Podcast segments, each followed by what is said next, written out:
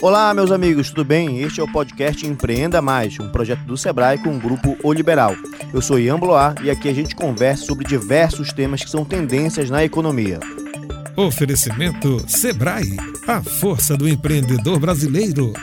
Mais do que nunca, é muito importante cuidar de si e cuidar também de quem está ao nosso lado. Por isso, dê uma força para o comércio do seu bairro. Compre do pequeno. É com sua força que os pequenos negócios também ficam mais fortes, ajudando a manter os empregos e a economia local funcionando. E isso é melhor para todos.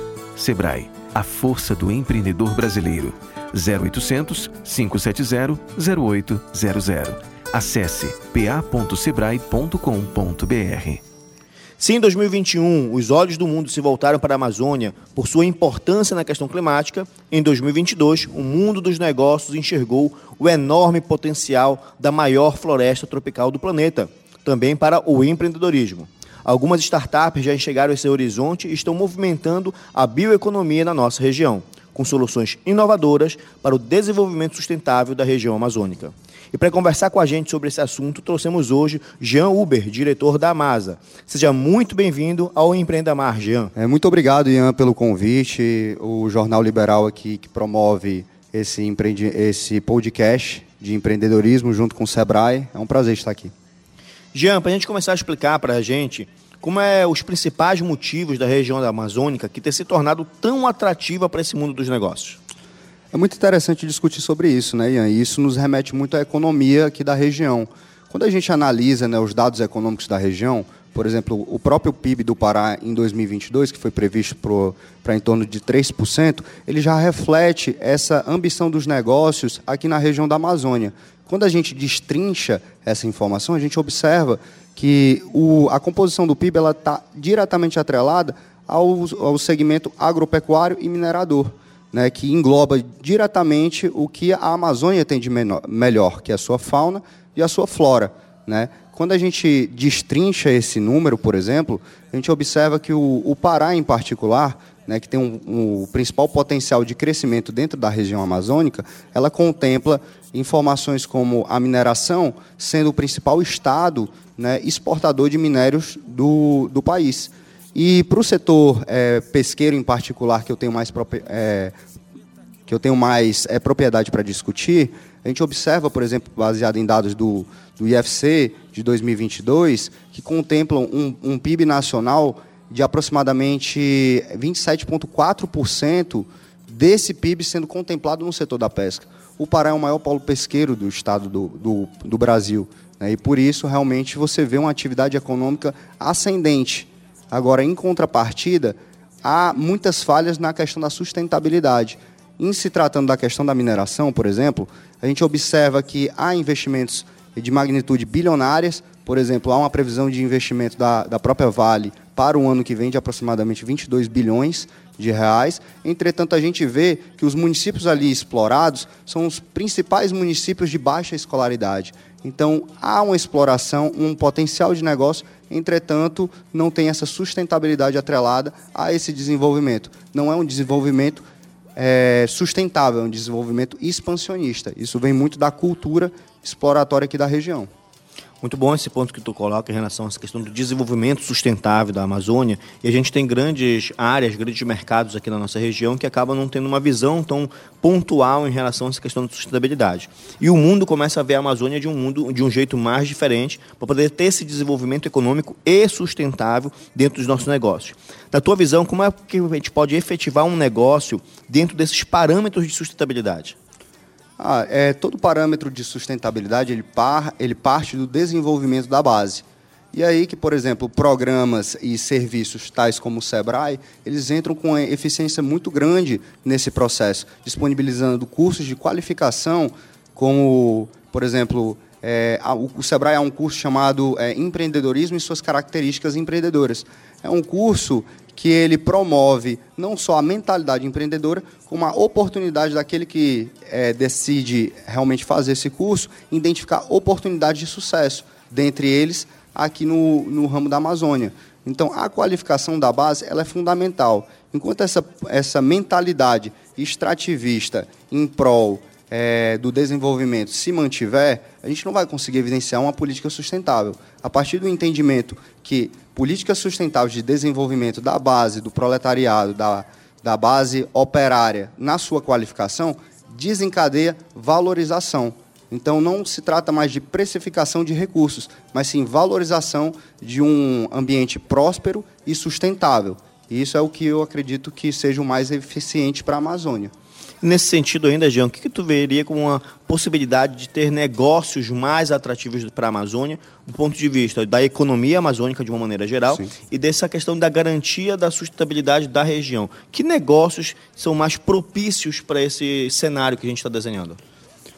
Olha, é, dentre todos os negócios propícios, né, a Amazônia é muito rica né, em recursos naturais, em recursos climáticos. Então, ela é um polo de para ser explorado, né? Jazidas, minerais, recursos naturais aí de fauna e flora. Não tem como a gente fugir dessa ótica. E é interessante frisar também que a Amazônia ela se trata do pulmão do mundo e por isso ela tem uma visibilidade muito grande em cima dela. Tem que ser muito cauteloso quanto à exploração desses recursos naturais, por intermédio de políticas ambientais, de ONGs e afins. Eu vejo, por exemplo, que há um grande potencial expansionista no ramo do pescado, em particular falando, principalmente porque nós já temos essas ondas de desenvolvimento é, vegetarianismo e veganismo, né, que contemplam justamente é, a exclusão da carne vermelha, bovina, é, e nesse processo extrativista da cultura alimentar, e paralelamente a isso você vê que tem um potencial de crescimento desse mercado a partir que você analisa dados da própria OMS, que prevê um consumo médio de pescados é, de aproximadamente 30 quilos por pessoa. O Brasil tem um valor irrisório de 9 quilos. Então você vê que tem um potencial muito grande de crescimento. Nós temos o maior polo pesqueiro do estado e do estado não, perdão, maior polo pesqueiro nacional com mais de 270 espécies mapeadas. É, e ainda mais, a gente ainda tem esse desenvolvimento do parque industrial aqui presente inclusive fica muito exemplificado nos nossos dados, quando a gente analisa que o PIB do Estado ele teve um crescimento de, dentro da contemplação do PIB, 3,9% são vinculados a serviço, logo em seguida vem a indústria com 1,7%. E aqui, é, fugindo um pouco também do, da questão nacional, de contramão do desenvolvimento nacional, a gente também observa um aumento do consumo familiar. O consumo familiar de bens industrializados ele aumentou em aproximadamente 4%. Então, isso aí já exemplifica também uma, um, um, aumento do consumo em prol da industrialização do produto nacional, em particular estadual. Então, eu vejo como uma, um, um, procedimento em ascensão, um mercado em ascensão, a pesca em si. Né?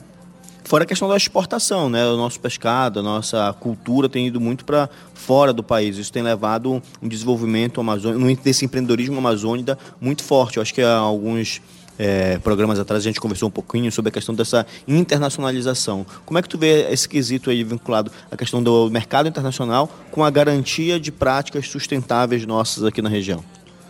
Olha, é, Ian, sendo bem sincero contigo, eu ainda vejo um pouco defasado esse processo de industrialização. E é um pouco contraditório a partir do momento que a gente aborda esse tema, que a gente vê que a gente é muito precário. Porque quando a gente analisa esses dados todos, a gente evidencia que o aumento do consumo de produtos importados se deu em 9,7%. E o aumento do, e, e, o consumo de produtos de bens nacionais no Pará se deu 4%. Mas houve uma retração nacional, tanto na produção nacional de bens industrializados em 3%, quanto na produção do consumo familiar nacional também se retraiu.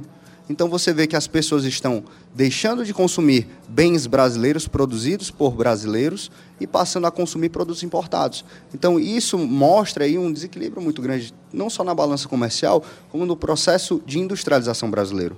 A sustentabilidade é parte do desenvolvimento. Fato é, é este que não existe nenhum país de primeiro mundo agroexportador. O Brasil é um dos maiores países agroexportadores do mundo. Verdade. Então, enquanto mudar, não mudar essa cultura de se exportar commodities e começar a produzir produtos de valor agregado, a nossa realidade, não só socioeconômica, mas a ambiental, também não vai se mudar. No teu ponto de vista, o que a gente teria como principais iniciativas para a gente tornar a Amazônia ainda mais empreendedora? Olha, é, a parte, a, o, o, o primórdio de todo é, procedimento empreendedor, ele vem com recurso. Né? Então a gente vê uma dificuldade muito grande de captação de recursos por parte é, de instituições governamentais ou o próprio empresário nacional, que não tem uma grande disponibilidade de recursos devido à conjuntura nacional. Então isso se dá muito à abertura de um mercado externo entrando dentro da Amazônia para investir com capital próprio. Um grande, um grande exemplo que a gente se dá nisso é no próprio ramo de água e saneamento, por exemplo, que se teve a lei da, das concessões de 2020, né? E por isso se iniciou uma onda, uma eventual onda de privatizações, onde a própria Cosampa é uma das pleiteadas à privatização. Quando você vai analisar os dados dessa empresa, você vê que as políticas ali estipuladas pela OMS, elas são muito claras. Até 2030 você tem que atingir 99% da população com água potável, pelo menos 90% da população com esgoto. Sendo que quando você vai fazer o, levantamento e, e, a análise de dados é, financeiros, dados de endividamento, você comprova que aquela empresa ela se dá num, num padrão tão endividado que ela não tem mais captação de recursos. E para isso há necessidade do investimento estrangeiro. Isso aí nada mais é do que um reflexo da economia local, onde nós encontramos um setor né, com empresários muito descapitalizados, um governo muitas vezes é, omisso quanto a essa questão por questões sociais, ambientais, econômicas, afins, e aí se dá uma maior entrada do, do investidor estrangeiro. Isso, por um lado, é bom, porque causa o desenvolvimento atrelado a uma política mais sustentável que é de padrão estrangeiro. O estrangeiro ele tem essa mentalidade sustentável. Entretanto, o brasileiro ele ainda precisa desenvolver um pouco mais essa mentalidade, não só como gestor empresarial e exploração de recursos naturais, como essa questão do desenvolvimento da base na finalidade de gerar valor e não gerar dinheiro. Perfeito, Jean. E para que esse ouvinte que está acompanhando a gente aqui no podcast, o que tu poderia dar de dica para aquele que quer começar uma atividade empreendedora, uma atividade empreendedora com um cunho também sustentável? O que teria de dicas e orientações para esse colega que está nos escutando agora? Olha, é de primordial importância você mapear as oportunidades que você consegue enxergar pela vista. A partir do momento que você mapeia e monitora precisamente todos aquela, aqueles potenciais objetivos de negócios, é, você consegue partir ali de um ponto-chave, que já é um, um maior probabilidade de assertividade e causa menos frustração, inclusive, que é o, o maior motivador do, da, do fracasso de muitos empreendedores. É uma má decisão no início do processo e, naturalmente, posteriormente, acaba que gera uma frustração e gera aquele sentimento de isso não é para mim. Então, o primeiro ponto é um, o primeiro ponto é um mapeamento realmente das, é, dos objetivos, do que tem a ser explorado, do que tem a ser desenvolvido. Segundo ponto, eu vejo que a qualificação. Né? Existem cursos, como eu falei, o próprio é, vinculado a empreendedorismo do SEBRAE, que desenvolve essa capacidade empreendedora, esse olhar empreendedor. E é importante você ter esse olhar empreendedor para você saber buscar as oportunidades. A partir do momento que você sabe buscar as oportunidades, você consegue desenvolver eventuais é, negócios e ter a, sempre a mentalidade de, de que caminhar sozinho nunca é a melhor opção. Né? A gente está numa sociedade para se relacionar. E assim como se relacionar, naturalmente o trabalho ele não foge disso. Nós precisamos de parceiros para desenvolver os nossos negócios em prol de uma Amazônia mais sustentável também. E essa questão da parceria aqui na região amazônica acaba sendo muito importante, né? Esse ciclo de relacionamentos que tem entre os empresários, entre os empreendedores, para poder fomentar cada vez mais o desenvolvimento da Amazônia. Como tu vê hoje esse cenário desse network dos empreendedores aqui na nossa região? Ainda é forte ou ainda já precisa avançar mais? Olha, eu vejo que ainda há um grande potencial de expansão. Eu vejo que ainda é muito pequeno, né? principalmente porque é natural, é, essa política social, ela ainda não é bem é, difundida. Né? A gente não tem setores muito fortes, fortalecidos. E é isso que, que falta muito no nosso setor. Em particular, no meu setor, é, eu vejo que é um setor muito desunido. E eu, quanto vice-presidente do, do meu sindicato, do meu setor, eu tenho essa dificuldade em unir esse meu setor. É um trabalho, um esforço muito grande que eu faço. Isso nada mais é do que um reflexo dos empresários aqui presentes, não só no meu setor, mas na economia como um todo. a gente apresenta setores muito desunidos que estão visando seus interesses pessoais acima do que deveria ser realmente contemplado, que é a unidade e o desenvolvimento da Amazônia. E por isso eu vejo que há um grande, um, um grande é, potencial para a interação aí desse melhor desses empresários em prol de uma Amazônia sustentável. Mas é importante o, o, o entendimento de que o sol brilha para todos. Jean, para a gente finalizando aqui o nosso podcast, como é que tu vê o futuro desses negócios da Amazônia para esses próximos anos? Eu vejo muito promissor, Ian. Eu vejo a Amazônia com, é, com um, um, potencial fantástico, né? o, potencial de o maior potencial de desenvolvimento do mundo em termos de recursos naturais. É, um, é absurdo.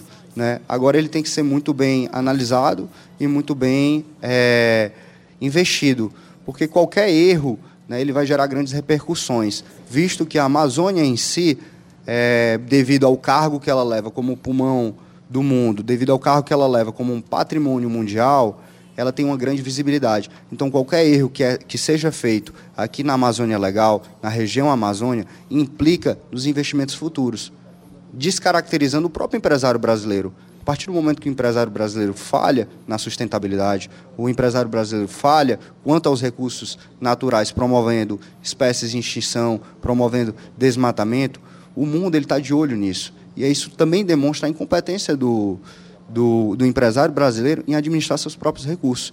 Então, é uma atividade muito promissora, é uma região muito promissora, mas tem que ser muito cauteloso quanto a ela, porque isso pode gerar repercussões futuras. Jean, para a gente encerrar aqui o nosso podcast, que mensagem tu deixa aí para essa galera que está empreendendo aqui na nossa Amazônia? O empreendedorismo é o futuro, é justamente a quebra do paradigma da, da segurança que sempre foi imposta aqui na nossa sociedade. Né? A gente, muito, muitos de nós crescemos com essa mentalidade de buscar uma segurança. E o empreendedorismo, ele busca o diferente, ele busca o desafio, ele busca a oportunidade de crescimento a gente não se contenta a estagnação. Então, todos aqueles que são empreendedores e aqueles que têm vontade de empreender, eu vejo que são aqueles que têm estrela e têm principalmente é, uma mentalidade de fazer diferente, de promover um Brasil diferente, promover um, uma economia diferente. Eu vejo que esse é o futuro do Brasil, o empreendedorismo. Você ouviu o Empreenda Mais, o podcast do Sebrae do Pará, em parceria com o grupo O Liberal. A gente se encontra novamente no próximo episódio. Até a próxima! Oferecimento Sebrae, a força do empreendedor brasileiro.